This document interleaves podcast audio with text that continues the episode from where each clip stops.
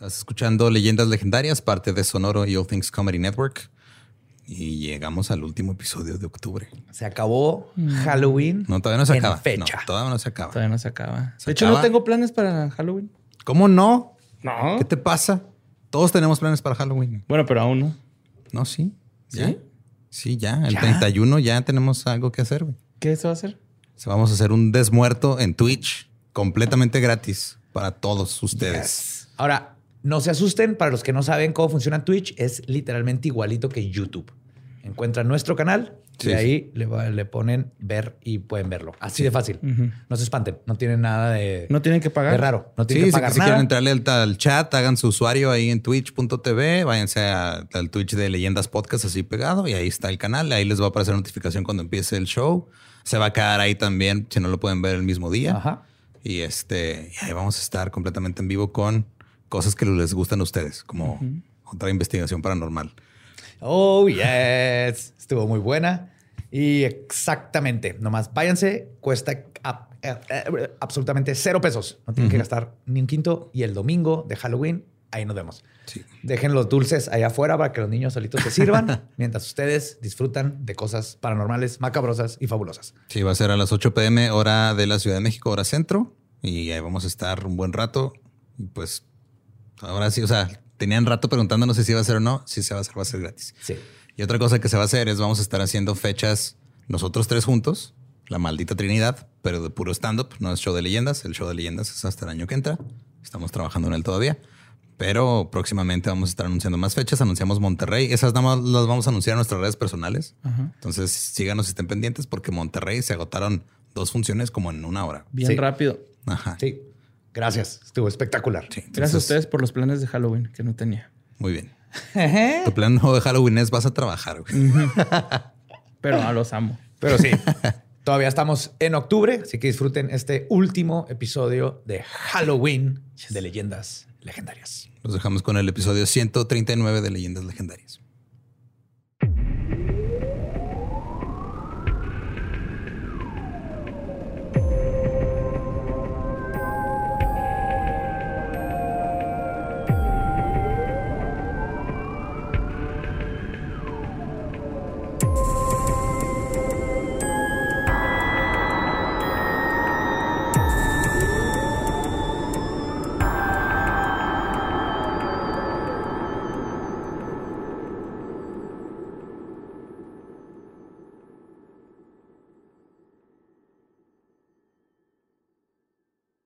Bienvenidos a Leyendas Legendarias, el podcast en donde cada semana yo, José Antonio Badía, le contaré a Eduardo Espinosa y a Mario Capistrán casos de crimen real, fenómenos paranormales o eventos históricos tan peculiares, notorios y fantásticos que se ganaron el título de Leyendas Legendarias. ¡Woo! Seguimos en Halloween. y- Pum, pum, pum, pum. Como siempre, me acompaña la maldita Trinidad, Eduardo Espinosa Qué tranza. y Mario López Capistrán.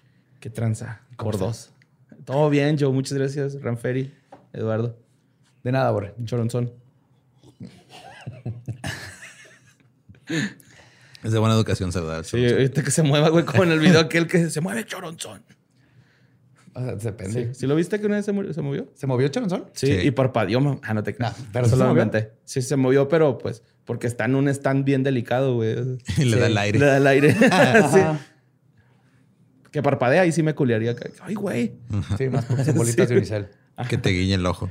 Sí, que saque una lengua así de algún lado, güey, ¿no? Así larga.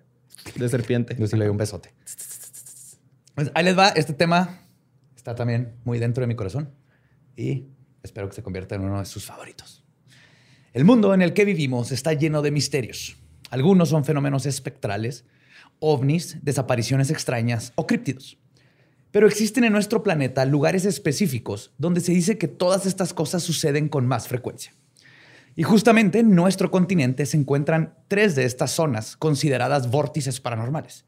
Y curiosamente, las tres se definen por su peculiar forma. Hoy les voy a contar sobre tres triángulos terroríficos. Ay, güey. Ah. Tres triángulos terroríficos tragaban trigo en un trigal. Entonces les voy a hablar, obviamente, Ajá. De Link. Sí. Zelda. sí, la, la trifuerza. La trifuerza. Vamos a meternos en el mundo de áreas hiperparanormales Sí. en nuestro continente y va a estar bien chido. ¿De Porque si de creían América? que nomás había uno importante en nuestro Sí, continente. está el, el no, no, no. triángulo de las Bermudas. Ajá. Sí, ese son- es el que todo el mundo conoce. Que es donde están todos los shorts que nadie encuentra. Yo pensé que iba a decir eso de que era el triángulo de las Bermudas.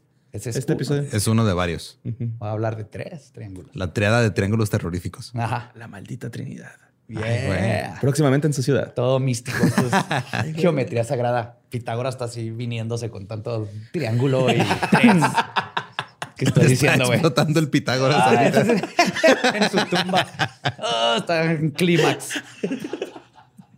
Está calculando el ángulo de eyaculación.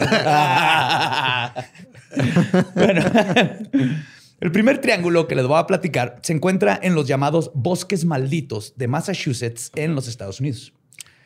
Este vórtex paranormal tiene un área de 520 kilómetros cuadrados y es conocido por una plétora de fenómenos sobrenaturales, avistamientos de ovnis, orbes, poltergeist, fenómenos espectrales, avistamientos de Bigfoot, serpientes gigantes, mutilaciones de ganado y Thunderbirds. Uh, ¿Los nice. carros o...? Ah, ok. Es que les gustan mucho los carros vintage para allá en Massachusetts, güey. ¿Qué son Thunderbird, güey? No sé. Son con los pájaros truenos, son como pterodáctilos, pero son aves, o sea. son- Gigantes. ¿Son los Showbill los que estamos viendo ahorita? No, no, no, es un ave de 10 metros. Como las águilas es arpías. un críptido de es- los nativos americanos. Ah, real, real. Ajá, pero es justo como de como un pterodáctilo, güey, pero con plumas y todo así. Ajá. Ok. Y lo- el- el- en todas las culturas nativoamericanas hablan del Thunderbird. Dice, el- es, la, es el ave del trueno porque se supone que cuando aletea se escucha como truenos. Porque es pinches lo alas grande. Ah, de lo alto, de lo Ajá. grande que están. Ajá. Sí, de la gran envergadura que tiene. Sí, está bien dicho. Bueno, coloquialmente se le conoce a este lugar como el Triángulo de Bridgewater, nombre que fue acuñado por el criptozoólogo Lauren Coleman en su libro Mysterious America, publicado en 1970. El triángulo se forma con los pueblos de Abington, Rehoboth y Freetown. Son los que están en las esquinas. Adentro hay, hay otros pueblos, pero ahí es donde se conforma el triángulo. Y Pero todo porque está siempre, ¿por qué no es el heptágono de, así, de- del terror? O sea, ¿por qué triángulos? ¿Hay alguna explicación para eso? Curiosamente, porque por ejemplo aquí sucede en ese pueblo y todo lo que ha sucedido queda dentro de ese... de un triángulo. De un triángulo, ajá. Ok. O Es sea, porque ese tiene pueblo, el tres lados. Y en medio. Ajá. Muy bien. El, sí. Wow. el dodecaedro de... Pues toda esta área originalmente pertenecía a la tribu de los Pocasset Wampanoag. Wampanoag, ¿sí? Wampaunak. Quienes recibieron el, al notorio Mayflower. güey. Oh, el O sea, barco cuando donde llegó el llegaron. barco con los todos pioneers, llegaron ahí los y fueron pioneros. los Wampanoag los que los recibieron.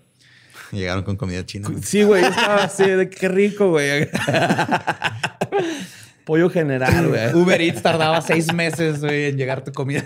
Tiempo esperado, espera, seis meses. Pero esta, esta tierra fue comprada, entre comillas, en 1900, 1695 durante la guerra del rey Felipe. Una guerra entre los colonizadores y los nativos que sucedió entre 1675 y 1676. Y se cree que fue justamente durante estas batallas que todo el área fue maldecida por los, los nativos. Verán, esta fue la guerra más sangrienta per cápita en la historia de los Estados Unidos. En, en total, 2.500 colonos murieron, o sea, un 30% de la población inglesa de Nueva Inglaterra, y por lo menos 5.000 nativos perdieron la vida, güey. sin contar los que fueron esclavizados y mandados a las Bermudas. 2500 qui- cinco- contra 5000. Ajá. Ay, güey, son. Pero, o sea, 2.500 era el 30%. Sí, mo, del- Uno de cada tres de los colonos ingleses. se murieron. Ajá. Ajá. Ay, güey, eso fue un chingo, ¿eh? Uno de cada tres. Ajá. Es un Sí, lo dije bien. Por eso es, es un triángulo, güey. Ajá. Wow. Todo se está Simón. conectando. Sí. Pues la batalla culminó con la muerte del jefe de los Wampanoag, Metacom, también conocido como King Philip. Mm.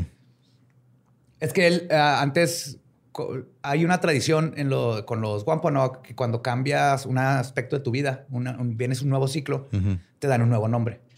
Entonces, el nuevo ciclo, cuando eran compas de los colonos y todo eso, era que les, porque les ayudaron, se portaron bien buena onda, Ajá. les pidieron que les dieran al chief un nuevo nombre y le pusieron Philip. Como vocalista de Café Tacuba. Hijo, güey. Pinche Lolo, güey. ¿Te los estoy ganando todos o qué? Sí, ese sí, güey. El otro no. Este sí me lo ganaste. Es como un Rubén Albarrán. sí, va. Entonces, Metacom se convirtió en Philip y le decían King Philip porque era el chief. Él murió en el pantano Mary. Su esposa, cuando lo mataron, su esposa e hijo de nueve años fueron vendidos como esclavos y mandados a Bermuda, mientras que el cuerpo de Metacom fue ahorcado, luego decapitado, luego desmembrado y finalmente su cabeza fue empalada en una estaca y expuesta durante 200 años en la colonia Plymouth. Ahí estaba su cráneo para que todos lo vieran después de que se portó bien. ¿No se recuperó? Le dieron unas aspirinas y todo bien. En crudo el güey.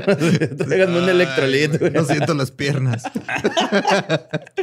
Siento como si me atravesara una estaca a la cabeza. Pero no fue solamente esta barbárica muestra de desdén por alguien que siempre intentó mantener la paz entre los colonos y los nativos lo que desató la maldición. La leyenda cuenta que todo radica en el robo del wampum o ceguán. Es como un cinto, ahorita lo voy a explicar. Este, el wampum fue arrebatado del cadáver del jefe y entregado a la iglesia. Estos cinturones hechos de abolorios, que son como este, conchitas. Piensen en Shakira, es muy parecido. Ok. ese estilo. Está hecho de avalorios, son considerados sagrados. Y en el caso de wampum, el, el wampum de Metacom tenía un significado milenario lleno de simbología que documenta- documentaba toda la historia de los wampum. No o sea, le iban agregando este, beats cada vez que pasaba algo histórico y es algo súper sagrado. Como Into the Wild, ¿no? Que le agregaba algo a su cinturón. Ajá. Y de hecho, hoy en día el wampum no ha sido recuperado y se cree que toda esta área se mantendrá maldita hasta que el cinturón sea regresado a la tribu. Y ya que conocemos la historia, les contaré un poco sobre sus extraños habitantes y fenómenos. En 1947, nada más y nadie menos que el entonces gobernador del estado y futuro responsable de la guerra contra las drogas, la epidemia del SIDA y el pánico satánico, el presidente, futuro presidente de Estados Unidos, Ronald Reagan, sobrevolaba el área, el área en un Cessna con el coronel del ejército Bill Painter y dos guardias, cuando todos vieron una luz extraña que venía siguiendo a la avioneta. La extraña luminaria comenzó a alargarse físicamente, pero luego salió volando en un ángulo de 45 grados a una velocidad extraordinaria. Este es- ah, siempre han visto ovnis, pero este fue uno que Ronald Reagan dio junto con un experto piloto y otros dos güeyes. Y hablando del pánico satánico, dentro del Triángulo de Bridgewater existe una cantera de 80 metros de profundidad que es conocida por un número muy alto de suicidios, carros abandonados y reportes de cultos y satanistas que hacen rituales allá adentro. También se reporta comúnmente ver a una persona eh, brincar de la orilla solo para nunca escuchar su cuerpo golpear el agua ni encontrar alguna evidencia de que alguien brincó. Ok. Y una conocida parada paranormal en esta zona es la Joshua Mountain, que es un monolito de piedra de 15 metros de altura que tiene la forma de un perfil de cara. Si se ve bien cabrón. así. Ok. Es una cara de un perfil. Como en Machu Picchu, ¿no? También se ve un perfil de cara bien cabrón, güey. Así. Aquí bueno, igual. también le maman ahí a la edición, ¿va? Pero Ajá. las fotos normales también se ve así como... Sí, aquí también te pones en el ángulo y sí se ve así perfectamente la nariz y El, todo. el que no veo es el de la dama acostada, güey. El, el de México. ¿El Iztaccíhuatl? Ajá. No le hallo forma a ese. Tampoco, nunca. pero aquí por Chihuahua hay una que es un dragón. Yo siempre de niño he visto, es como un brontosaurio gigante. Ah, güey. Se ve chido. Pues las leyendas de los bola. Wampanoag dicen que es la cara de uno de sus jefes, Massasoit, y que en el lugar es donde murió su hijo y por lo tanto es considerado un lugar sagrado. Aquí comúnmente se ven orbes luminosas, bolas de fuego y se escuchan voces desencarnadas. También se reporta que existe una aparición siniestra que puede ser vista sentada en la parte de arriba del monolito con sus pies colgando y nomás lo está moviendo. Y cuando se acercan desaparece, o cuando tratan de subir para verlo no hay Como un duendecillo acá. Ajá. Güey. Y otra extraña piedra encontrada en el lugar es la piedra Dighton, de aproximadamente un metro y medio de altura, 2.9 metros de ancho y 3.4 metros de largo. Lo que hace especial esta roca es que está cubierta de extraños petroglifos cuyo origen y significado no han, no han podido ser descifrados hasta el día de hoy. Algunos expertos proponen que fueron las tribus que precedieron a los Wampanoag, porque los Wampanoag dicen, no, no Sí, fuimos yo no nosotros". fui. Otros creen que podrían No. haber sido los antiguos No, maestro, cuando llegué la banca estaba rayada. Buenos de la tarde, ¿no? Buenos de la tarde, maestra. Otros expertos dicen que pudieron haber hecho, eh, pudieron haber sido hechos por los antiguos fenicios, portugueses, chinos o noruegos. Ah, cabrón. Por- sí, porque, Porque hay unos que parecen caracteres sí, noruegos. porque otros spoiler, eh, Cristóbal Colón no fue el primero en llegar a de América. hecho, 150, ahí sa- sacaron récords de que 150 Los años. italianos, ¿no? Los italianos ya sabían Colón que- era italiano. Ah. Sí. De seguro alguien Bueno, le dijo, ay, genovés, ¿por qué pero- creen? Descubrí algo ah, acá. Pero los mismos genoveses y italianos sabían 150 años antes de Cristóbal Colón que era América. Cristóbal Colón era el único pendejo. Ok. Y, pero, y primero llegaron los noruegos, de hecho, allá a Nueva Inglaterra. Ay. Ajá, Mucho antes, Leif Erikson y todo.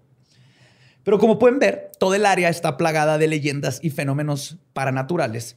Pero un lugar en específico ha sido considerado como maldito y peligroso desde antes de que llegaran los colonizadores. Boston. ¡Amo, hasta, que hasta que nació Tom Brady, güey. Boston. hey. Boston. Este es el pantano Hockomock, que tiene un área de 69 kilómetros cuadrados y adquiere su nombre de los Wampanoag y significa, y cito, el lugar donde yacen los espíritus. Uh, qué bonito tener palabras así tan específicas. güey. Ahorita hay otra más chingona, güey, que, está hermosa, güey. Pero la tribu siempre evitaba entrar a este pantano y los colonos rápidamente aprendieron por qué. Había un ogro ahí con un burro, güey, haciéndola de pedo.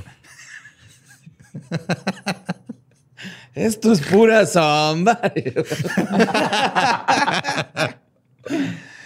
Los colonos, le- te- después de tener varias experiencias, le pusieron el nombre en el inglés de la reina, el pantano del diablo, Uh, The Devil's Swamp, porque también en chinga empezaron a ver cosas. Y la razón de esta reputación son las innumerables, los innumerables contactos que tuvieron los colonos con una criatura que parecía un pterodáctilo.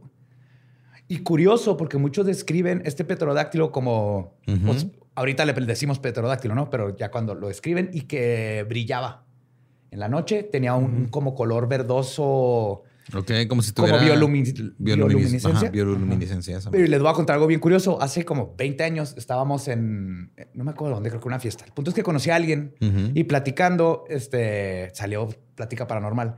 No me quería. Sí, en serio. De magia caos. No, no más paranormal. Pero no me quería contar, así como que no, es que me da vergüenza y todo. Pero a mí me pasó algo. Le dije, ¿qué te pasó? Ya me contó que aquí en la, creo que en, en Camargo, en el lago, que estaba ahí y me describió que vio él y su hermano, vieron, me dijo, güey, es que neta era como un pajarote, como un dinosaurio, sí, petrodáctilo. Dice, pero brillaba como verde, güey. Y luego dejé de seguir a Badía en Instagram y ya no me aparecía. Ah, Lo que es que desde hace mucho escuché esa historia de un vato. Y resulta que no es el único. Han, visto, han habido muchos avistamientos de este como pterodáctilo bioluminiscente. güey. El de Badía tintinea, ¿no? Porque no llega el cenón a todo.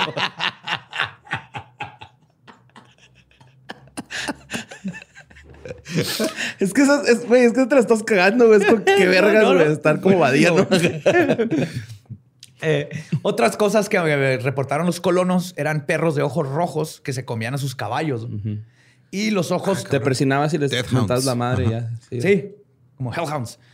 Y además ojos brillosos de criaturas desconocidas que los seguían entre la, vegeta- en la- entre la vegetación si intentabas atravesar el pantano de noche. güey. Entonces, nomás los veían ahí y luego parpadeaban y de repente se levantaba y nomás veían que los ojos es que eso, eso debe de estar bien altura, cabrón. O sea, que veas unos ojos así como a tu altura viéndote y luego que se levanten hacia madre. güey. Ajá, eso describen, güey. Imagínate, y lo varios. No serán Ajá. zarigüeyas, güey. Ya ves que esas güeyes acá pues son nocturnas y, y se, cuelgan de los, se cuelgan de los árboles, güey. Ajá. Pues nada más se... Y trepa y lo sigue. Pues, o sea, sí puede ser un animal, pero. Ajá. Porque siempre me viajo con eso yo, güey, cuando, cuando se ve así de que van en, en el río Mississippi, ¿no? Acá, clásico, güey, y que andan los granjeros ahí, güey, los rednecks, y se ven zarigüeyas siempre en las caricaturas. Y cocodrilos. Y cocodrilos. Pero también es justo aquí, en este pantano, en donde vive el Bigfoot de Massachusetts. Descrito como una criatura lanuda, desaliñada, homínida y descrita como, y cito, tiene un horrorífico y odioso hedor. No, Como el skunk cake de Florida. El skunk. Ajá. Ajá. Y ha sido visto en varias ocasiones. Uno de estos avistamientos, el documentado de, los, de estos tiempos, fue en 1978, cuando Joe de Andrade reportó haber visto a dicha criatura en un pantano. Y pocos años después, John Baker se topó con la criatura mientras revisaba sus trampas de la rata almizclera. Tuve que buscar cómo se decía. Este, ¿En español? Ajá, en español. ¿Cómo se llama? Muskrat. El muskrat. sí. Ajá. Rata, que es como un castor chiquito. Sí. Y gorditos, ¿no? Son Sí. como chovizones. sí. Y además existe un sinfín de leyendas de los nativos que tienen sobre este homínido y es Este sí es un poquito más este, agresivo que Bigfoot. Claro, es de Massachusetts. Sí. Porque es que Bigfoot es así como. Big Brother. Ajá, este sí es así como que nomás déjenlo en paz, no, no, no se metan con él. Huele a, a monte quemado, ¿no? Sí. Y algunos teorizan que la razón por la que este pantano es el epicentro de tanto fenómeno inexplicable es porque fue el sector donde se dio la mayoría de las peleas y muertes en la guerra del rey Philip.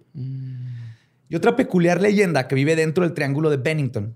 Pero es que, o sea, está curiosa esa conexión. O sea, decir, este, es que aquí mataron un chingo de gente, pero eso que tiene que ver con Bigfoot y un... Yo tengo una teoría, lo pensé, gigante. de que a lo mejor pues ahí había alimento, güey, ¿no? O sea, había hombres caídos. Y Llega Ok. este güey, botana. Sí, creo o que a lo mejor quería pues ropa, güey, ¿no? O sea, yo la neta, es que yo sí pienso bien mal, güey, pero a veces pienso que si veo a un muerto, sí, sí lo basculeo, güey. La neta, güey, sí lo he pensado, güey, acá. Bigfoot con pantaloncitos Sí. güey. y un mosquete. Sí, con short, porque le, le quedaría pescador, ¿no? Pero Sí. pues, está muy grande. No, yo creo que ya habían cosas y Ajá. luego por las muertes ahora también hay fantasmas y orbes y cosas Ah. más paranormales, no, no más criptidos. Ok. Que de todas maneras los nativos te decían que era el lugar de los espíritus. Dicen Ah, que había buenos y malos. ajá. Entonces es como una zona, co- como la luz a las, a las polillas, donde hay fenómenos Ándale. así, se atraen todos Ajá, y no ayudó que masacraron un chingo de gente ahí. Ok. Como que nomás le, le agregaron al caldo. Ok. Más agua a los frijoles, güey. pues, Ajá. más agua. Y Claro. otro, otro eh, peculiar leyenda decía que vive dentro de este triángulo es el Piderrites pelirrojo de la Ruta 44. El olillo. Sí. ¿Qué rollo? ¿Qué tranza, güey? Varios testigos han reportado ver a un hombre con una barba pelirroja grande, camisa madre. de cuadros de franela Ah, no tengo esas camisas. no, y jeans pidiendo un aventón sobre esta carretera que está cerca de los pueblos de Rehoboth y Seacock. La gente que se ha detenido para darle ride reporta que el pelirrojo desaparece mientras el automóvil va en movimiento. güey. Clásica historia como Ujú. Resurrection Mary, que le das Sí, ride sí. y lo volteas y ya no está. Y finalmente, este lugar es la casa de uno de los críptidos más cool, adorables y más molestos del planeta, güey. Los Pukwajis. What? Pukwajee. Ajá. Suena como un Pokémon. Suena Casi, ahorita. a los de Star Wars, ¿cómo se llaman? ¿A los Wookiees? Ewoks. Ewoks. Es más como Ewok. Ajá. Pues estas traviesas criaturas son descritas como humanoides de entre 60 a 90 centímetros de altura, con piel gris, nariz parecida a la de un canino, orejas largas, grandes labios y dedos largos. Y curiosamente expiden un aroma dulce a flores. Como Lotso. El nombre Put, este, Pukwiji viene de los Wampong y significa, y cito, pequeño hombre salvaje del bosque que desaparece. wow. Súper específico. Sí, güey. es- Pero Pukwiji es todo eso. ¿Cómo le ponemos perro cagando? Perro cagando que no se asusta cuando le haces como que agarraste una piedra del piso. Con apellido, ¿no? Sí. Y esta es justamente una de las numerosas habilidades que tienen. Igual que los Hildenfolk del folclore celta, los Pukwidgis pueden desaparecer o convertirse en animales o en una especie mitad humanoide, mitad puercoespín. Le salen como... Ah, cabrón. Como Chupacabritas. puercoespín. Ajá, como Sonic. Sonic en crack. Además, los Wampanoag dicen que si llegas a ver a uno de estos, los dejes solos, que no los molestes. Ya que si deciden que eres una persona molesta, pueden acosarte por días, siguiéndote hasta tu hogar. Lo cual le pasó en un caso a una señora que molestó a uno y se le aparecía todas las noches en la ventana, güey. Le tocaba la ventana y le hacía "Ah, ah", para que no pudiera dormir y no se detuvo hasta que la señora se fue a vivir a otro lugar. Wow. No. la siguió man. millas, güey, para chingarla porque ella lo chingó primero. güey. Eso es compromiso, güey. Sí. Otra cosa que te pueden hacer si los molestas. Güey, está, está bien pelada. Nomás denles corbatitas y camisas blancas y denles este, la atalayas para que anden ahí el fin de semana chingue chingue. güey. No, nada más buscan uno de piel blanca para que vaya con los demás grises. Eh, somos testigos de Wampanoag. Otra cosa que te pueden hacer si se molestan contigo es borrarte la memoria, Ah, qué culos, güey. Mamón. atacarte con, y cito, sus pequeñitos cuchillos, O sea, tienen cuchillos pequeños. empujarte para que te caigas de un precipicio. Ah, cabrón. Ajá. Macaulay Culkin, ¿no? Ya psicópatas. güey. Ah, cegarte aventándote arena a los ojos, secuestrar a tus hijos What? Güey. o convencerte de que te suicides. güey. Ah, cabrón. Ajá. Como que, Son que hablan gachos, en la güey. menta. Si les haces, haces de pedo. Y ahorita vamos a llegar tal vez porque Y si no, te... Ah, está bien, ahí va. Eh, Los de, ajá, como los Fey. Ajá. No quieren pedos. Y este criptido es el más antiguo de Norteamérica, de hecho, güey. Ok. Y se han encontrado récords de ellos en las, his- de- en las historias de los Wampanoag, los Mohicanos y los Algonquin. Entonces, hay en diferentes. Igual cada uno depende de la región, cambia un poquito. De hecho, lo que cambia entre tribus y sus historias sobre los Pukwudgies es su interacción con ellos. Varias tribus creen que son timadores, pero que no hacen daño. Al menos de que les faltes al respeto. Pero los Wampanoag les tienen miedo y dicen que la razón por la que ellos odian a la raza humana, los Ujú. es culpa de los Wampanoag. Oh. Dicen que en, en- su folclore, dicen que en un momento ellos y los Pequidgis eran amigos, pero que se hartaron de ellos porque eran súper fastidiosos. Andaban ahí siempre chingando con sus cuchillitos. Así que convencieron a un gigante para que los sacara del área. Es que los los nativos en el folclore también existían los, Los gigantes. Ajá. El gigante hizo justo eso, pero mató a varios Pukwudgies. Y desde ese día los Pukwudgies han guardado un rencor hacia los Wampanoag y hacia nosotros. Y tal vez por eso en esa área son más agresivos que en otras partes de Norteamérica. ¿Qué pedo, güey? ¡Pukwudgie! Y como pueden ver, el triángulo Bridgewater es una cornucopia de fenómenos paranormales, críptidos y todo lo que está en medio. Algunos opinan que se debe a que siempre ha sido un lugar místico, como lo mencionaban los Wampanoag. Otros creen que todo se debe a tanta muerte que se dio en el lugar. Y algunos atribuyen todo al robo del Wampum o a la maldición puesta por los ancianos de la tribu después de las atrocidades que sufrieron. O tal vez es la combinación de todo. Lo único seguro es que esta, esta es un área que perpleja a quienes la visitan y cuyas leyendas y folclore permean cada centímetro de su territorio. Y el caso del Triángulo de Bridgewater es interesante por sus misterios. Pero existe otra zona en Norteamérica conocida por múltiples avistamientos de ovnis, luces extrañas, Bigfoot, sonidos que no tienen explicación y misteriosas desapariciones. Esta misteriosa, misteriosa área de aproximadamente 26 millas cuadradas de bosque se encuentran al sureste de Vermont, en el estado de Nueva Inglaterra. Ah, de ahí salió Bernie Sanders. De, De ese de ese triángulo. es un Pukwudgie, Bernie. Yo pensé que estaban hablando en serio. ¿A poco sí, güey? no, es senador de Vermont. El nombre fue acuñado por el autor Joseph A. Citro para delimitar el área donde varios misterio- varias misteriosas desapariciones ocurrieron entre 1945 y 1950. Y es ahora conocida como el Triángulo de Bennington. No sé si lo escucharon. Sí, y está bien cura esto. güey. Eh, el lugar ya tenía connotaciones misteriosas desde mucho antes de estas desapariciones. Incluso mucho antes de que llegaran los primeros colonizadores al área, igual que con Bridgewater. Los nativos que vivían en el área, los Abenaki, siempre han mantenido que su cultura, este, en su cultura, que toda esa área es maldita. Específicamente la montaña conocida ahora como Glastonbury. Los Abenaki se negaban a cruzar esa montaña o acercarse y lo- solo llegaban a sus faldas para enterrar a sus muertos. También cuentan que existe en alguna parte de ese bosque una piedra totalmente inocua y normal. Pero si llegas a pisarla, desapareces para siempre. What? Ajá. Y por eso no, no andan por ahí, porque saben que es por esa área. Y, es de Desaparecí que, de no nuevo y saben. con la misma piedra. Qué mal pedo. Y justo por eso no les gusta andar merodeando por el área, porque ellos saben que pisas la piedra y ya, you fuck. ¿No será una alegoría de la adicción? A la adicción crack? a la piedra, sí, güey. Ese güey fumó tanta piedra que se desapareció. Desapareció de la sociedad. Pues la alta extrañeza en este lugar fue experienciado por sus primeros habitantes que fueron al pueblo, eh, que formaron el pueblo de Glastonbury en 1867. Un espectro misantrópico que se creía que vivía en una cueva en Somerset se dedicaba a abrir su abrigo para exponerse ante las mujeres del pueblo. wow.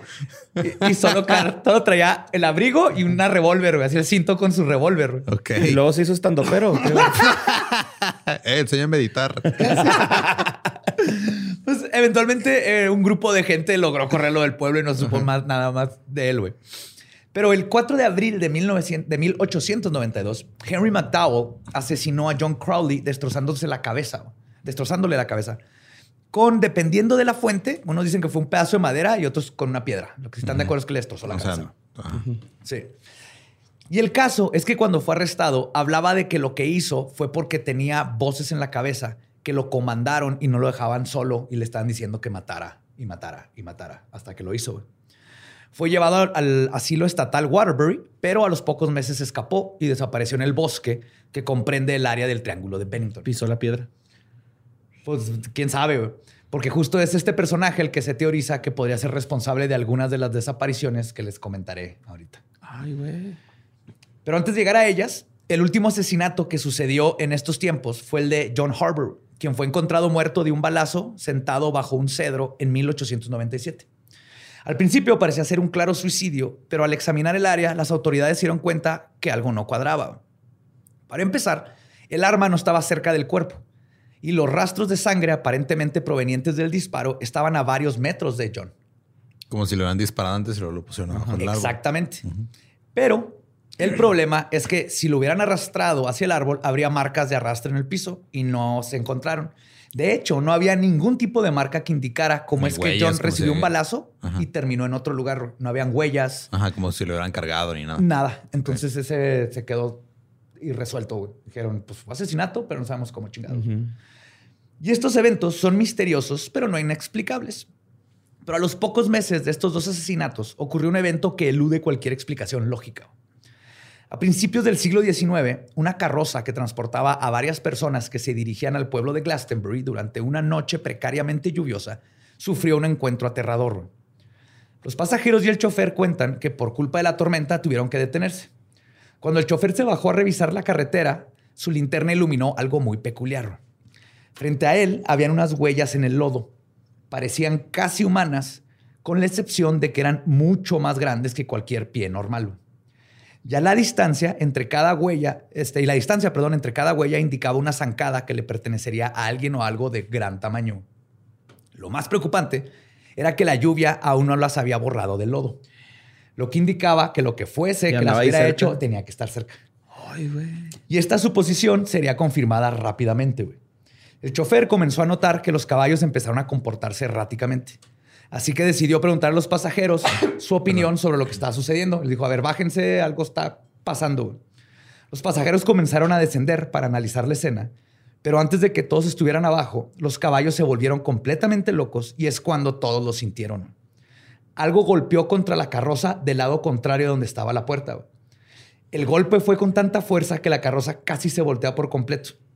Luego, el golpe regresó. güey. Para este punto, el último pasajero logró bajar justo a tiempo antes de que un tercer golpe volcara por completo la carroza. Imagínate voltear una carroza. El chofer y los pasajeros se hicieron bolita debajo de la lluvia, iluminados solo por la luz de la linterna y los intermitentes relámpagos de la tormenta. Y fue entonces cuando la criatura que los había atacado se dejó ver. Dijo, ya se la saben, saquen carteras y celulares. Todos los testigos describen haber visto dos ojos grandes, que era un monstruo que medía por lo menos dos metros y medio y era peludo. Después de observarlos por un tiempo, la criatura regresó al bosque, dejando a todos involucrados aterrorizados y perplejos. Y es así como nació el monstruo de Bennington, que aún acecha el triángulo. Entonces lo han vuelto a ver, pero se fue la primera vez que incluso atacó a, un- a personas. Pero no, hizo- no les hizo nada. No, O sea, nomás llegó, tiró la carroza. Yo creo que le estaban estorbando, güey. Quítense Y si la deciden chingada. volver, los matamos. Güey, qué pedo. Ah, Pues estos eventos convirtieron a Glastonbury y el bosque colindante en un lugar misterioso y del cual había que tener cuidado. Pero serían las desapariciones más contemporáneas las que cimentaron su notoria reputación. David Palauris, del proyecto Missing 411, encontró un artículo sobre una extraña muerte. Pongan atención siempre a las fechas de todo esto. Ok. El 11 de noviembre de 1943, Carl Herrick y su primo Henry, Henry estaban cazando unos 16, a unos 16 kilómetros al noreste del pueblo de Glastonbury. En algún punto los dos cazadores se separaron. Henry llegó al campamento, pero su primo no. Cuando Carl no regresó para el oscurecer, Henry le habló a las autoridades. Al tercer día de la búsqueda, su rifle fue encontrado recargado contra un árbol y a 20 metros al este estaba el cuerpo de Carl. Henry reportó haber visto enormes huellas en la nieve que solo podía describir como tal vez de un oso. Lo curioso es que la autopsia reveló que Carl no tenía heridas de garras ni colmillos y su causa de muerte fue, y cito, fue aplastado hasta que murió. Ah, cabrón. Algo le dio un abrazo tan fuerte que sus costillas se rompieron y le perforaron los, cos- los costillas, los pulmones y de eso falleció. güey. O sea, un abrazo de oso. El problema es que un oso no, No te- No, te, abraza. te- sí te abraza, pero te desmadra con las garras. con las ¿no? garras y Ajá, te te muerde. Ajá. La cara. Fuck. Yep. Curioso, ¿no? Que está el monstruo El de monstruo. Bennington y pasa esto. Y pues después de este incidente comienzan los casos más conocidos y legendarios. El primero ocurrió el 11 de noviembre de 1945. Dos años después, exactamente. Exactamente. Un cazador con experiencia de 74 años, Mitty Rivers, que se dedicaba a ser guía para otros cazadores, venía regresando junto con otros cuatro hombres al campamento. Rivers se adelantó unos cuantos metros del grupo, lo suficiente para que lo perdieran de vista entre los árboles, y nunca volvió a ser visto. Los cazadores que venían con él lo buscaron, pero no lo encontraron. Pero por su experiencia y conocimiento del bosque, todos asumieron que eventualmente regresaría al, al campamento, pero no sucedió. La búsqueda duró un mes sin resultados y los testigos aseguraron que el último lugar donde Rivers fue visto fue justo en el área del cedro donde el cuerpo de John Harbour fue encontrado en 1897. Ok. Ajá. Y luego, casi un año después, el primero de diciembre de 1946, Paula Weldon, de 18 años, decidió caminar por un sendero conocido como The Long Trail o el Camino Largo. Dejó su dormitorio de la universidad vistiendo un abrigo rojo muy llamativo, por lo que muchas personas recuerdan haberla visto dando el recorrido. Tristemente, el lunes, Paula no regresó a clases y la búsqueda más grande en la historia del estado comenzó. 400 estudiantes y miembros de la facultad, junto con el sheriff, mil personas oriundas de la zona, perros abuesos, helicópteros, incluso una psíquica y una recompensa de 5 mil dólares, no lograron encontrar ni el más mínimo rastro de Paula. Después, ese día, los locales comenzaron a creer que usar rojo dentro del triángulo de Bennington era de mala suerte. Y ahorita vamos a ver por qué. Hasta ahora, estos casos, aunque misteriosos y sin resolver, pueden tener todos una respuesta lógica y mundana. Pero la siguiente desaparición en el Triángulo de Bennington sí rompe con cualquier semblanza de la realidad y la lógica. De nuevo, el primero de diciembre, pero ahora de 1949, James E. Tedford se disponía a regresar a casa después de visitar a sus familiares en el norte de Vermont. Para esto, tomó un camión que salió de St. Albans rumbo a Bennington. Según los testigos, todos recuerdan haber visto a James durante todo el camino. Pero antes de llegar a su destino, James simplemente ya no estaba ahí. Pisó la piedra. sí, ahora sí, van varios, ¿no? Pero este iba en el camión. De hecho, el autobús nunca se detuvo cuando James desapareció y todas Apareció- sus pertenencias seguían en el camión. O sea, desapareció arriba del camión el güey. Sí, el camión ay, iba coche. avanzando, todo el mundo lo recuerda, ahí estaba el güey, muchos hablaron con él, todo, iban así. Cuando llegaron fue así de que, ah, cabrón, ¿y este güey? Nunca ¿No se habrá bajó un del camión. este... ¿Cómo se llama? Un portal, Ajá, sí, como un hoyo Un negro, vortex. así, un vortex. probablemente. güey. Luego, Cabrón, está raro eso, ¿no? Sí. El 12 de octubre de 1950, eh, Like Paula Weldon dejó a su hijo Paul Jeffson, de 8 años, dentro de su troca mientras iba a alimentar a los cerdos de la granja. Cuando regresó al carro, como lo había hecho cuantiosas cantidades anteriormente, su hijo no estaba. Paul llevaba puesto una chamarra roja. Y ando de Cientos- rojo, güey. eh, cientos de No pueblerinos te se unieron. Borre. Yo te cojo. Cien- cientos No, de porque no me acuerdo cuál es el del amarillo. Me lo embarillo. así era así, ¿no? El amarillo me lo embarillo. ¿Y al de negro? Se lo meto por el agujero. así era. What? Sí, sí, güey, así eran. Ok. Así eran. Tiene sentido que, que no le echaron ganas a ese. güey. Pues así eran en la primaria, güey. Así era el pedo. Ah, Pues cientos de pueblerinos se unieron a las autoridades para buscar al pequeño, pero no aparecía. Un perro sabueso logró seguir su olor hasta un lugar que los locales dicen el mismo lugar donde Paula Weldon fue vista por última vez. Oh, fuck. Pero una vez que, y es, es, un, es por eh, Es por el mismo camino. el por mismo camino, sendero long- largo, el ¿no? long way. el Long Road y justo en un, hay un este crossroads. Ok. Ah, juntan pues dos entonces- caminos que entonces- siempre son lugares místicos, Ajá. paranormales. Bien, entonces, este, una vez que el perro llegó ahí, se detuvo y esa fue la última pista que se tuvo de Paul. O sea, ahí perdió el, Ahí perdió el rastro. el del rastro. perro. Y varias teorías fueron rebotadas entre las autoridades.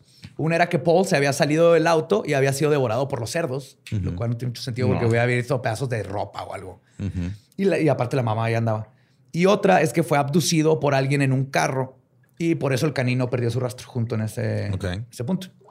Pero ninguna de estas teorías pudieron ser comprobadas. Lo que sí es que hay un dato curioso que agrega al enigma del pequeño Paul.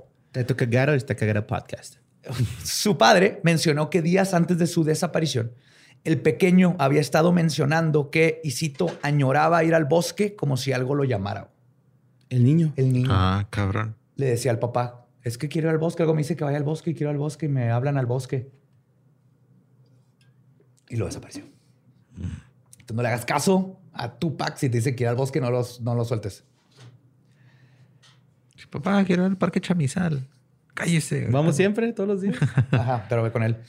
Pues Lo va a 16 amarrar. días después, el 28 de octubre, Frida Langer, de 53 años, una senderista con experiencia, iba explorando con su primo cuando se resbaló y se cayó en un riachuelo. Decidió regresar al campamento para cambiarse la ropa, está toda mojada, pero nunca llegó. Pero su desaparición no es lo más misterioso de este caso. Ese lugar se lo gana cuando la encontraron. Siete meses después de que Freida, este, Freida se esfumó, su cuerpo fue encontrado en un valle completamente abierto, sin maleza alta ni nada, que además había sido revisado intensamente por las cuadrillas de búsqueda en múltiples ocasiones. Y el cuerpo estaba en un grado tan, y cito, grotesco, cuando fue descubierto que su causa de muerte nunca pudo ser determinada. Desapareció grotesco te refieres a que ya estaba muy Sí, descompuesto. demasiado. descompuesto Ah, y desmadrado y no había forma de saber. Ajá. Arre, pensé que acá como que se la comieron y la dejaron acá zarandeada, ¿no? Así. Más o menos. Ah, neta. Pues que también digo, entre Pero no había que- mordido, no había señales de mordidas o Ah, de ¿no? que O le sea, ni de carroñeros ni de nada. carroñe- No, estaban así como los huesos. También, todo- también pasa eso, Ah, ¿no? Que los carroñeros no comen cuando sí, es algo así como paranormal. de Missing 411 o paranormal. Sí. Como que saben, así que "Eh, esa madre ya la chupó el diablo. Sí. Pues el aparente patrón que existe entre las desapariciones es el siguiente. Todas sucedieron durante los tres últimos meses del año, algunas incluso el mismo día, Sí. y todas entre las 3 y Noviembre, 4 de la tarde. Ajá. Todas entre las 3 y 4 de la tarde. Y esto han hecho que varias teorías se formulen para explicarlas. Una de ellas es un asesino en serie hipotético conocido como The Bennington Ripper o The Mad Murderer of the Long Trail. El asesino loco del sendero largo. Ajá. O el, Está muy. el destripador de Bennington. El destripador. Que no está, tampoco Ripper no es destripador, pero ya se le quedó por acá. Incluso se le atribuye este apodo a Henry McDowell, el asesino que escuchaba voces. Pero eh, la teoría está porque él estaría viejito. Si es que sobrevivió Sí, en el estaría bosque, muy estaría viejo, muy viejo. güey. Pero dicen, ese puede ser uno o hay un asesino en serie diferente que anda ahí acechando o andaba. Otras teorías van desde Bigfoots hasta la piedra mágica que no debes de pisar en esa área. O como dice John Keel, el de Mothman, es una, tal vez es una zona de ventana, que se le llama, a window zone o window area, donde la alta extrañeza y fenómenos extraordinarios se filtran hacia nuestro mundo. Como si ahí fue, estuviera el velo más delgado y van y vienen todos los espectros y monstruos. O tú te puedes ir sin querer para el otro lado, como los Hildenfuck. Y obviamente existe la hipótesis de que se trata de un bosque donde es fácil que la gente se pierda y difícil de ser encontrada. También existe eso. Ajá. Aún así, el Triángulo de Bennington sigue siendo uno de los lugares más infames de Norteamérica. Y finalmente llegó a lo que quizás sea el triángulo más famoso del mundo. El isósceles. Overrated. ¿El equilátero? El equilátero. El es el más chido. Ajá, güey. Triángulo rectángulo. Yo soy team triángulo rectángulo. ¿Te gusta el recto? Oye. Yes. Yo soy circular. Me gusta el círculo, güey. Por culo. Este es un área. Caballero culo. Un caballero con círculo. Ay, güey. Ahí estaba, güey. Este es un área en el Caribe que nos espantó a todos de niños Bien y nos alimentó la mente de imágenes de un misterio increíble que existía enfrente de todos y que ninguna nación se atrevía a resolver. Era eso de las arenas movedizas, güey. O sea, yo, yo creí que en cualquier momento iba a pisar arena en algún lugar y me iba luego viviendo en el desierto, güey, me iba ahí a. Sí, aquí hay mucha arena. Yo también pensaba lo mismo. Siempre que íbamos a cerca del canal donde de la sequía, donde jugábamos, veías algo así como Al bosquecito. Y era de esta arena movediza. No había Google, no, no sabías cómo identificar cuál era y cuál no. Es la que se movía.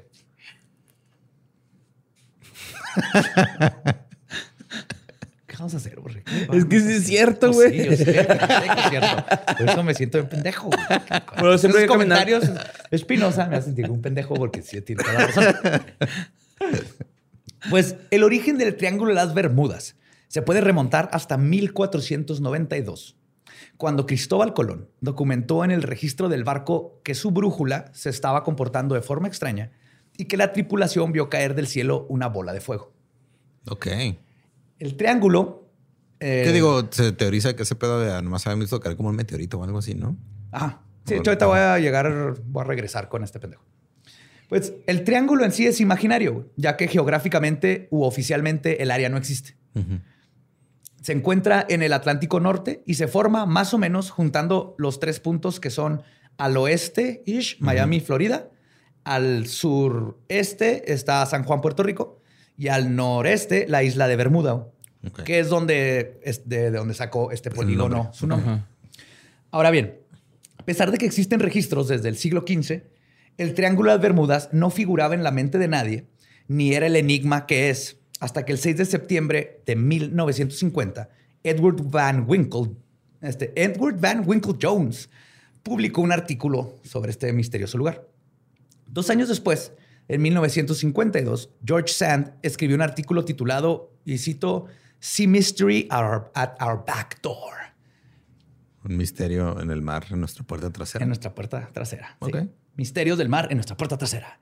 Este, este artículo lo escribió para la revista Fate, que publicaba artículos sobre fenómeno paranormal. En su artículo habló de incidentes como el escuadrón del vuelo 19, que desapareció en 1945. Y fue aquí que por primera vez se le dio una connotación paranormal a esta zona del océano. Luego, en febrero de 1964, el autor Vincent Gaddis escribió, escribió el artículo The Deadly Bermuda Triangle. El, el El triángulo. mortal triángulo de las Bermudas. Para la revista Pulp Argosy. Y es aquí donde no solo se definieron los límites, sino que se acuñó el nombre del ahora notorio polígono. Pero además, Gladys propuso que había un patrón de desapariciones y estos eventos extraños que ocurrían en la zona este, eran, lo estaba causando algo y que toda la zona en sí estaba como que había que ver lo, lo que estaba pasando. Aquí es donde ya empezaron como que no es uno, son varias cosas las que suceden y algo lo está causando. Una década después, en 1974, el misterio del Triángulo de las Bermudas, como lo conocemos ahora, fue catapultado al consciente colectivo gracias al libro de Charles Perlitz que se titulaba El Triángulo de las Bermudas. Nada más. Excelente Ok. nombre. Ajá. El libro Directo. vendió más de 20 millones de copias y se tradujo en más de 30, a más de 30 idiomas. güey. No mames. Este- Casi como cañitas. no, no mames, no. Es- Cañitas más, güey. Es Ah. bestseller. Oprah se lo regalaba a sus invitados, güey. Pues este libro básicamente fungió como el andamio de todas las leyendas y teorías que hoy permean al iluso y misterioso polígono, también conocido como el Triángulo del Diablo.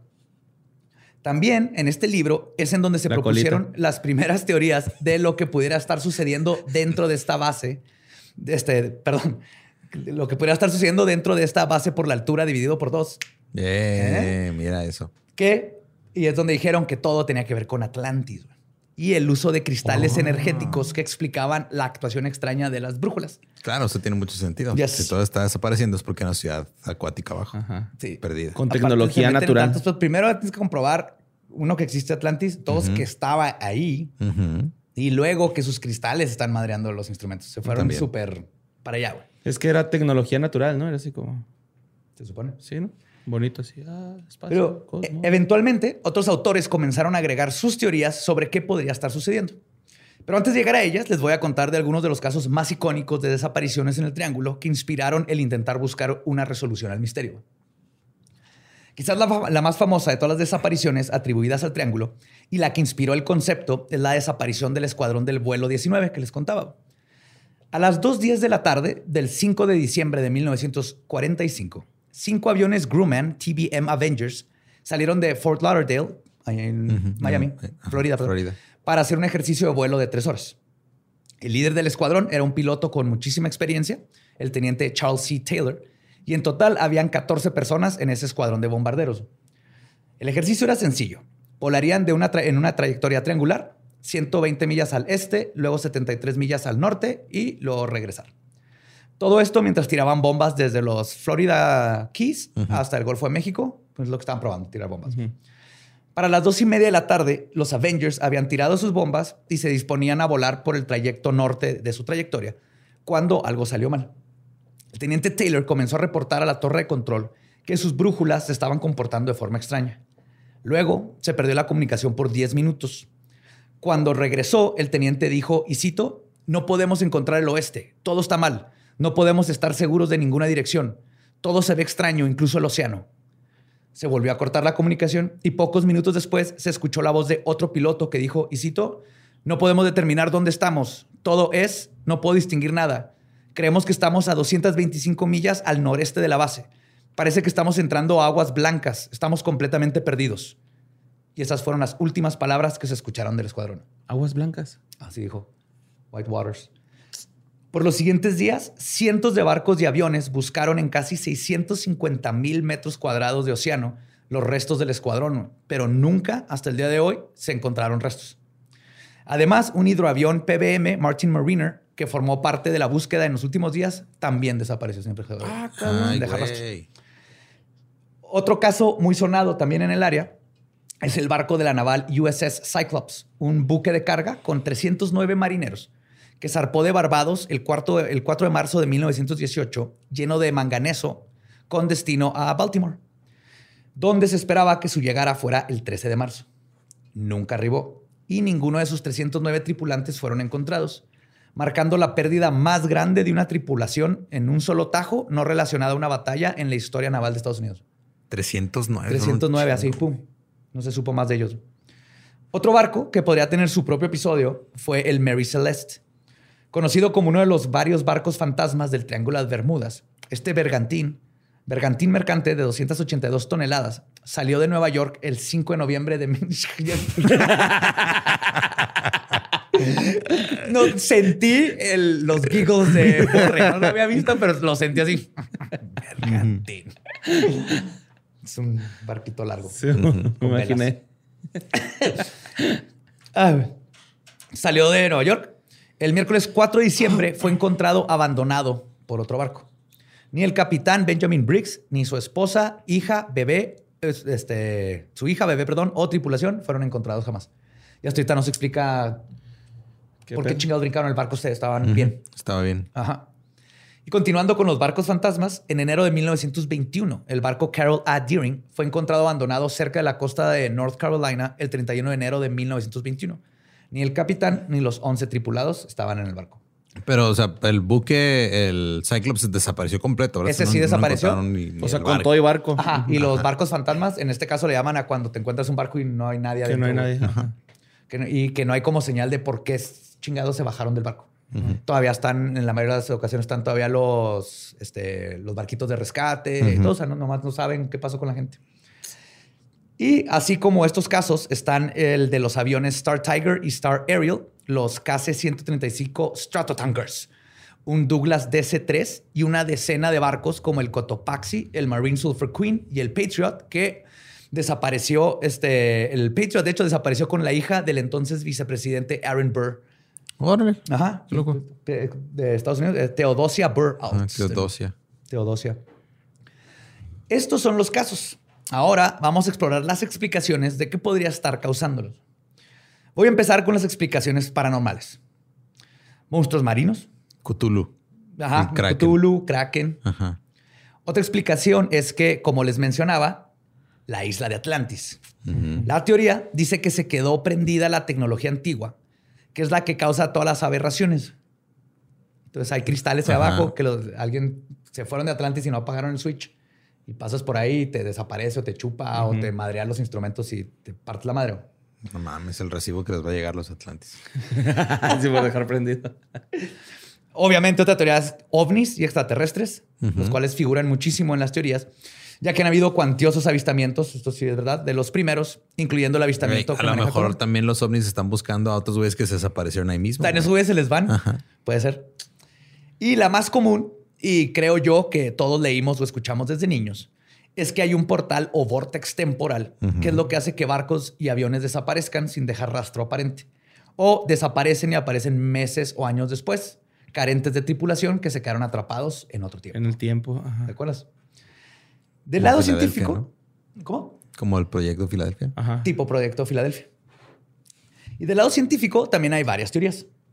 En 1979, John Hutchinson elaboró la teoría del efecto Hutchinson, en el que postula que cuando se mezclan diferentes campos electromagnéticos pueden causar alucinaciones, fallas de equipo y que los metales se derritan o se deformen. Su teoría es que el Triángulo de Bermudas es un lugar donde este fenómeno ocurre naturalmente. Aunque cabe mencionar que me puse a investigarlo y cuando dije científico exageré un poco. Es, Es un autodidacta y es conocido por usar el efecto Hutchinson para hacer volar este, artefactos, pero nomás lo hizo en un video y luego jamás lo quiso hacer en público. Ok. Ajá. Entonces este güey dijo, hay un efecto que este Que se llama como convenientemente, ajá, se llama igual que yo. Y eso es lo que está puedo haciendo hacer todo. volar. Sí, no, pero a- aparte no tiene lógica su efecto con lo que le pasó a las tripulaciones que van arriba, güey, ¿no? O sea, No. Pero él decía que tal vez ahí pasa eso y por eso las brújulas. Es que como son tan diferentes, una sola cosa no puede explicar todo. ujú. De hecho, teorías más rigurosas sí ofrecen mejores respuestas. Por ejemplo, sobre el mal funcionamiento de las brújulas, algunos dicen que se debe a anomalías magnéticas naturales en la zona. Pero esto nunca ha sido comprobado que exista. como en la zona del silencio. Parecido, ajá, sí.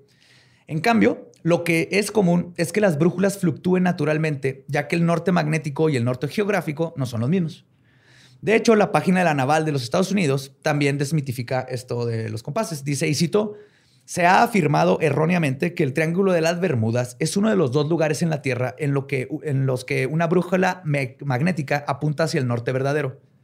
Normalmente una brújula apuntará hacia el norte magnético. La diferencia entre los dos se conoce como variación de la brújula. Aunque en el pasado esta variación de la brújula afectó a la región del Triángulo de las Bermudas debido a las fluctuaciones en el campo magnético natural de la Tierra, aparentemente este ya no ha sido el caso desde el siglo XIX. O sea, ya no O sea, antes, antes apuntaba para otro lado y cambió, ahora apunta un poquito más, pero no es como que se vuelve loca y empieza... A dar vueltas. Ajá. Otra posible solución a este misterio podría ser literalmente flatulencia marina. Se sabe que debajo del mar, el culo del mar, güey. Va, algo así. o sea que no es, es, es triangular. pedos. Ajá. Ajá. Caga en forma de triángulo, Yes. güey. el ano de las Bermudas. El ano de las Bermudas. Se sabe que debajo del mar existen depósitos naturales de metano. Y si estos escapan y hay una, fuerte, una fuente de ignición, por ejemplo, un rayo, podrían explotar, derribando un avión o, hundiendo un barco. Y aunque esto es posible, jamás se ha documentado que haya sucedido en la historia. O sea, nada más ella dijo, teórico. es teórico, a lo mejor puede ser que el mar se eche un pedo y lo prende un rayo. Ajá. Lo curioso es que nadie jamás ha reportado una explosión en el De metano de ahí. metano, Ajá. eh, ni en ninguna parte del mundo. Y hablando de gases, otra explicación es el reciente descubrimiento de las nubes hexagonales en el 2002 sobre las Bahamas. Pueden googlearlo y son nubes que parecen hexágonos. Llegan las nubes y les dicen, ah, tengo tres lados más que tú, pendejo. Y el ni luchan. no, ni luchan. Pues estas nubes podrían producir ráfagas de viento de 161 kilómetros por hora. Cabrón. Ajá. Pero salió en el canal de el Science Channel que aunque las nubes sí existen, este lifescience.com luego hizo un artículo, o sea, ellos reportaron sobre lifescience.com, hizo un artículo el 24 de octubre del 2016 de que nada sobre estas ráfagas está comprobado y todo es una teoría que sacaron para justificar el Triángulo de las Bermudas.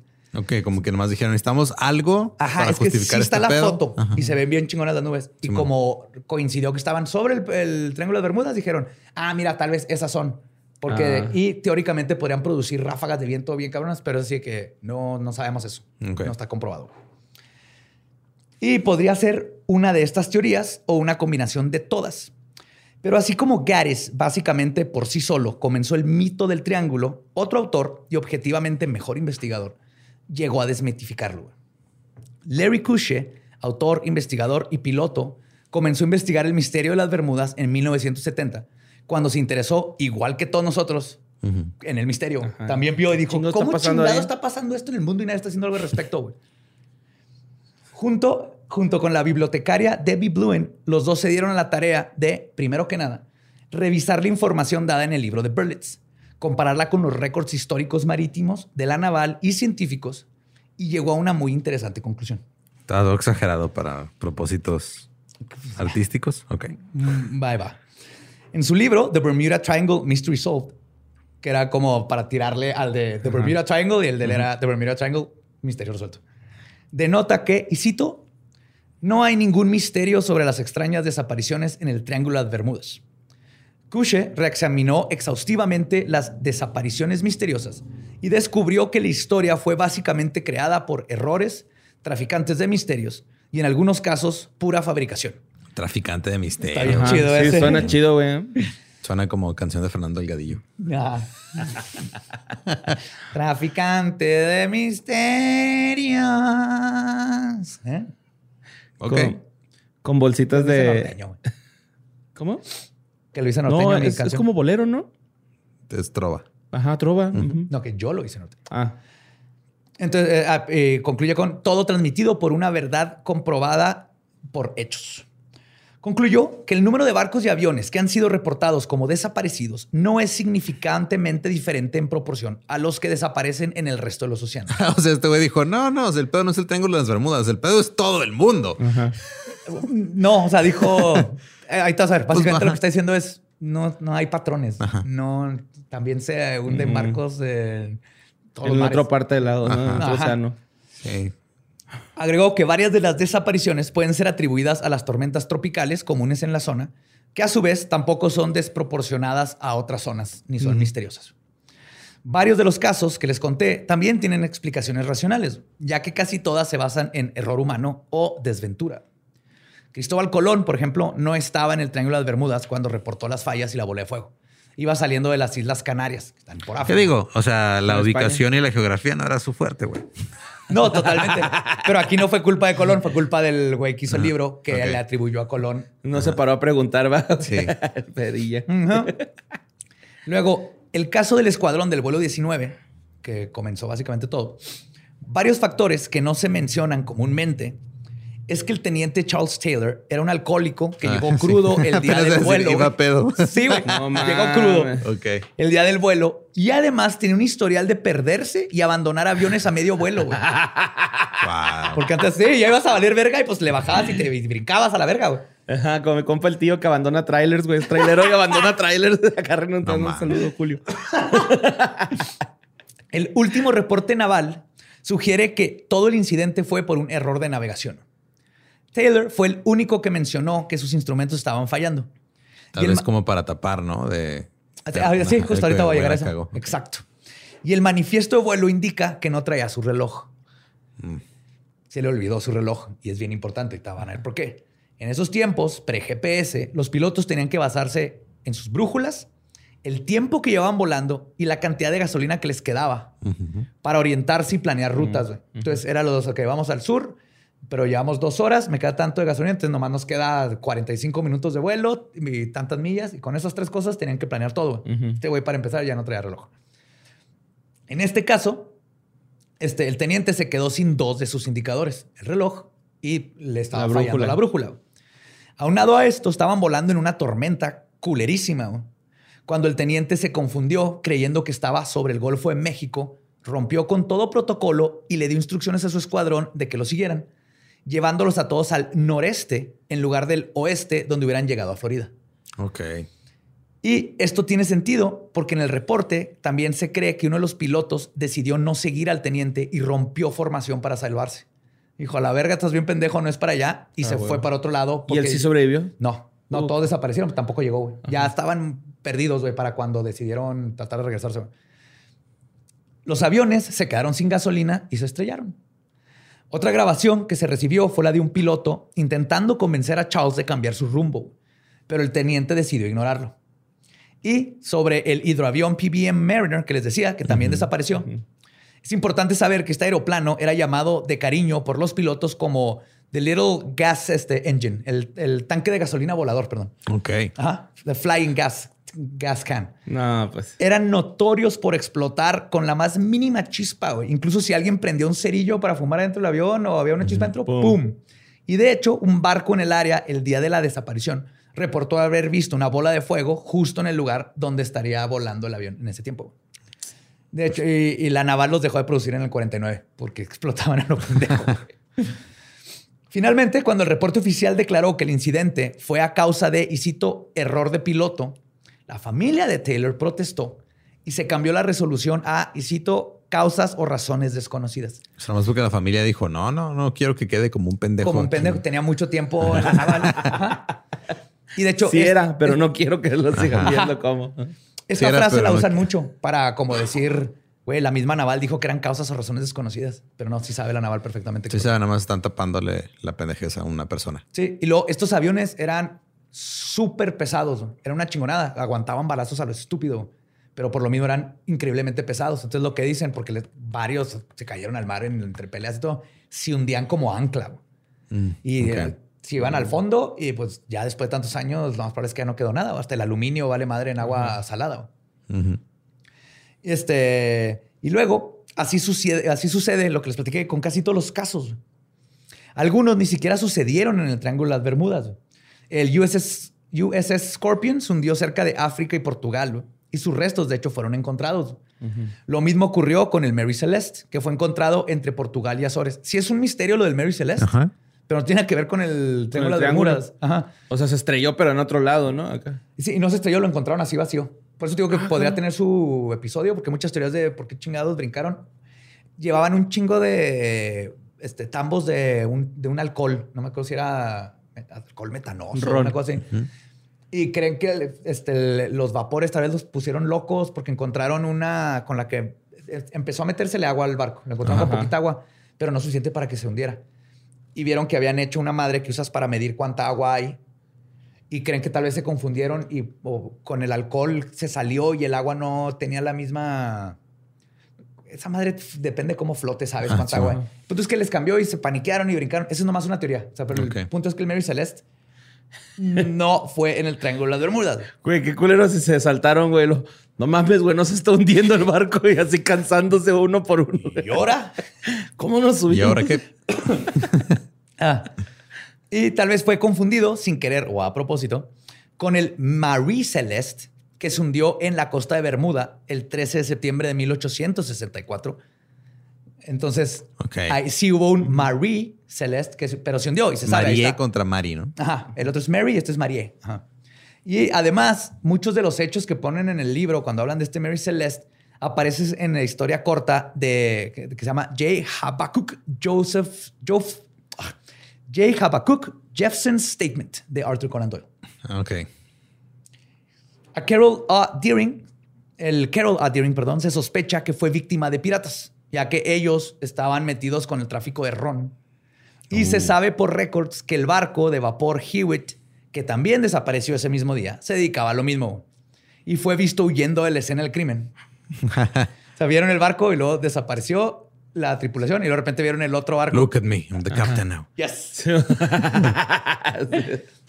Y lo también mencioné el Cotopaxi. Acabo de lo encontré. Lo encontraron el año pasado. Órale. Ya encontraron Ya los restos y todo. Había un resto ahí y ya, ya, ya lo pudieron identificar y resulta que es el Cotopaxi. Ok. Y obviamente no todos los incidentes pueden ser explicados. Hay verdaderas desapariciones misteriosas. Pero el Triángulo de las Bermudas no tiene el monopolio de ellas. Para ser uno de los lugares con más tráfico marino en el mundo, esta área no figura ni en el top 10 de accidentes marítimos o aéreos en el mundo. Ok. De hecho, se Hemos hunden, vivido una mentira. se, se hunden más barcos en el lago Michigan. Oh, Muy- es de los más lugares más peligrosos, sino que el más peligroso para andar en barco, el lago Michigan. Y también, de hecho, la isla de Bermuda recibe 650 mil turistas al año que llegan en barco y avión y cruzan el Triángulo del Diablo sin problemas. güey. Ajá. Yeah. Chingado, no desaparecimos, güey. Yo quería desaparecer. Agüitado, ¿no? Y además, aunque las tormentas, los arrecifes y la corriente del Golfo pueden causar problemas de, navega- de navegación ahí, también está el mar de Sargazo, que está arribita del Triángulo de las Bermudas, que es un área que todo mundo odiaba, especialmente antes, porque es una corriente que nomás está, está atorada. güey. ok. Y le dicen sargazo porque está llena de sargazo, porque entra ahí y ahí se atora. Entonces, antes, cuando eran barcos de vela, si entrabas ahí, Ya ya valiste. fuck, te eran meses o quién sé cuánto de nomás estar ahí moverte, Dando güey, vueltas. culero. Pero ahorita ya con barcos de motor ya no, Ya ya no es un problema el de sargazo. Este, el líder de seguros marítimos, Lloyds de Londres, de hecho no cobra más por atravesar el terrorífico Triángulo de las Bermudas y no lo reconoce como un lugar especialmente peligroso. que es otra cosa que asumiríamos, asumiríamos que si fuera un lugar peligroso, te Sí, la. Los locales, no Ajá, sé. la compañía aseguradora te diría, no mames, güey. Ajá. Y otros que no creen nada de que, eh, espectacular del, del Triángulo de las Bermudas es la Guardia Costera de los Estados Unidos, que dicen, y cito, en una revisión de muchas pérdidas de aeronaves y embarcaciones en el área a lo largo de los años, no se ha descubierto nada que indique que las víctimas fueran el resultado de algo más que causas físicas. Nunca se han identificado factores extraordinarios. En otras palabras, y No cito... están mamando. ¿Eh? En otras palabras, no están mamando. Ajá. Ajá. Sí, alguien la cagó. El, el mar es enorme, se cayó un avión, es difícil encontrarlo, ¿no? Ajá, sí, pues sí.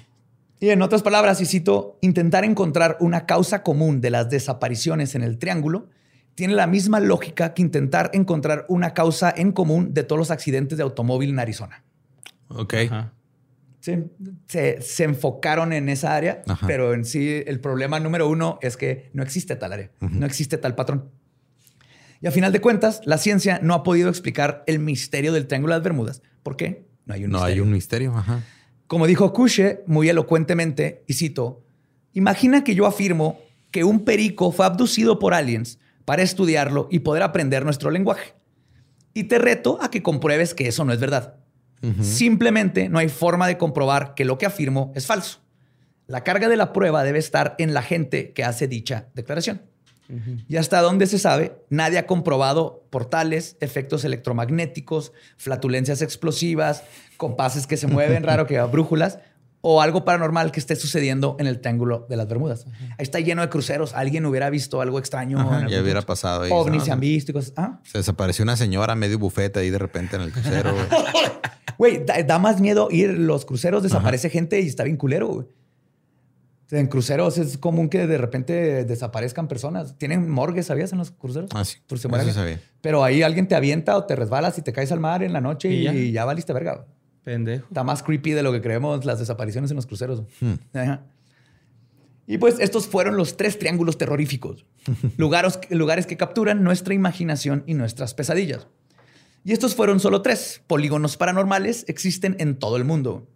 Está el Triángulo del Dragón en Japón o el de Matlock en Gran Bretaña. Ok. Lo que tienen en común, lo que tienen todos en común es que son una mezcla de leyendas, folclore, realidad y ficción. Y mientras esto siga sucediendo, estos polígonos continuarán captando nuestra atención y quizás algún día suelten sus secretos. Pero hasta ahora, vayan a Bermuda sin problema alguno. Estoy este. Anonadado. Estoy decepcionado y Sí, pero satisfecho al tranquilo, mismo ¿no? tiempo. Ajá, yo también me quedé tranquilo. Fíjate, yo también estoy un poquito decepcionado, pero me gustó un chingo el primer triángulo, güey. El primer triángulo está muy ¿El de los cabrón. Ajá, y Sí. también el del El de pinche- Bennington. Ajá, el del monstruo de Bennington se llama. Sí. Ese güey me. Ah, cabrón. Sí, estos están bien interesantes. Porque sí fue muy cerquita los años, güey. O sea, 43, días? 45, Ajá, noviembre, mismas fechas. mismas, 45 horas. al 50, fueron cinco Ajá. años. Y mismos ajá, meses, unos mismos, exactamente el mismo día. güey. Ajá. Y a la misma hora, entre 3 y 5 horas, ajá, 3 y 4. Sí, se me Sí, causó. está creepy. Y el Triángulo de Bermudas, yo igual, me pasó como con la Ajá. este, el combustión espontánea. Así que, ah, qué chido que hace como es, pero ah, Ay, yo de 8 pues. años está así de, ¡te odio! Yo quería portales. No. Sí, Ajá. Sí, Sí, yo cuando dijo Atlantis dije, "A huevo, ahorita va a sacar que sí existe. No, aparte Atlantis no está ahí. Porque si la describió Plato, la tuvo que haber podido haber visto desde, Desde Grecia. desde Ajá. Grecia. Ajá. Platón, dije Platón. Plato. ajá. Predato. Plato. Porque de ahí viene la historia de Atlantis. Entonces estaría más para allá, probablemente. Ok.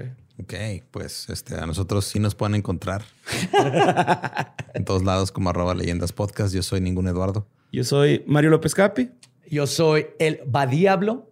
Nuestro podcast ha terminado. Podemos irnos a pistear.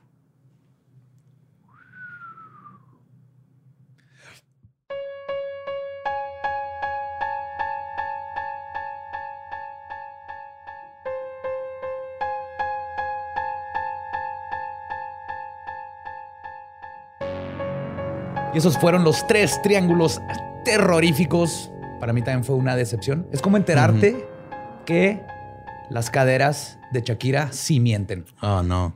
Es es lo que sentí cuando vi que el Triángulo de las Bermudas no tenía nada especial después de vivir toda mi infancia viendo ese lugar como la cosa más mística y magnífica del Como darte planeta. cuenta que Shaggy sí lo hizo. Ándale, sí. Sí, fui yo. sí, pues lo siento, pero le regalé dos triángulos extras que Ajá. eso sí esconden ahí misterios. Ok. Siempre, se, siempre es bonito recibir nuevos polígonos.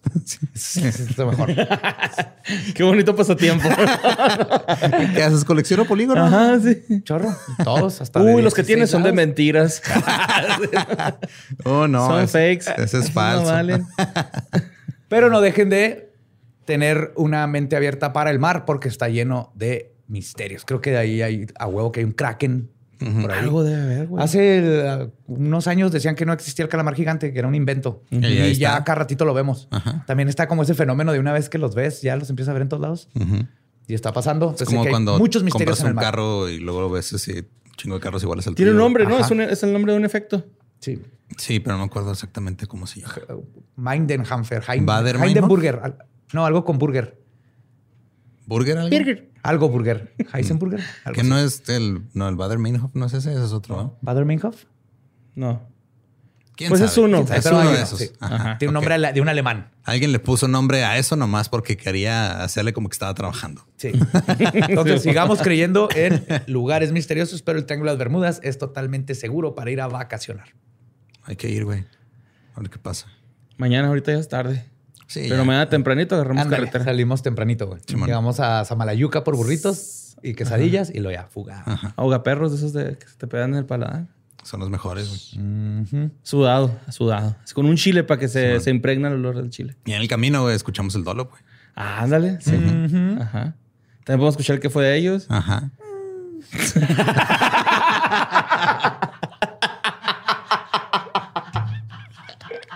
Te creas, güey. Te amo. Ya ni porque saliste esta semana, güey.